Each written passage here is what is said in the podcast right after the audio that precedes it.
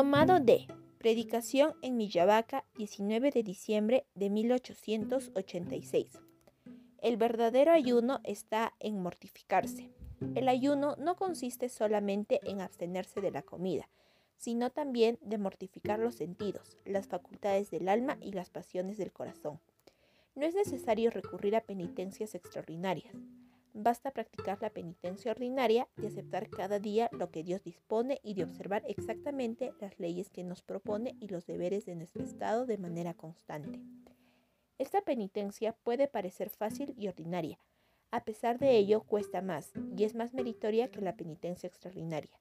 Por consiguiente, debemos aceptar todo lo que Dios dispone y estar totalmente dispuestos a su voluntad, convencidos que Él lo dispone todo para nuestro bien, tanto los acontecimientos públicos que afectan a todos como los particulares que solo afectan a personas determinadas. Omnia cooperatur in bon. Todo coopera para el bien. Este tipo de penitencia expía los pecados pasados y nos preserva de cometerlos nuevamente.